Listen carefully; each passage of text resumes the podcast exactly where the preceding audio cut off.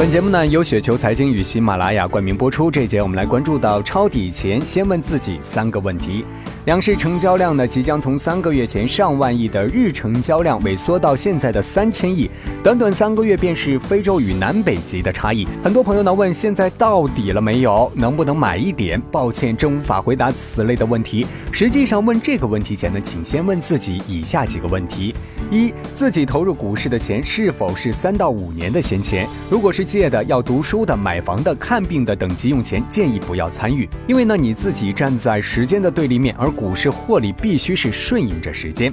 二是自己投入到股市的钱，就像开一间公司，能否接受三年以后才收获？能否接受买入的股票持有过程发生百分之三十的下跌？能否有这个耐心和承受力？如果说心态是今天买明天涨的市场的博弈追求，那基本上结局就是百分之九十亏损，剩下的百分之十呢是交易的天才。他们也不会问这样的问题，而这百分之九十为亏损买单的人呢，每一个都觉得自己可以成为或者应该是那个百分之十的人。第三就是自己是否有独立思考的意识，能否认识到时代发展的趋势与新兴产业的机会，能否有起码的便宜与贵的判断方法，能否做到不道听途说的去无脑买入一些股票，而依据自己的分析和判断，假设自己看错了，能否接受这种结果，并且不会影响自己的日常生活与身。心的健康。如果你能回答并确认上述的几个问题难不倒你，那我的观点就是，目前市场呢有不少优质成长的股已经进入了可以值得分批建仓的区域的范围。至于还会不会跌，指数能走到哪儿才是最低，这都是算命先生混饭吃的家伙，那不是我能够去猜测的问题。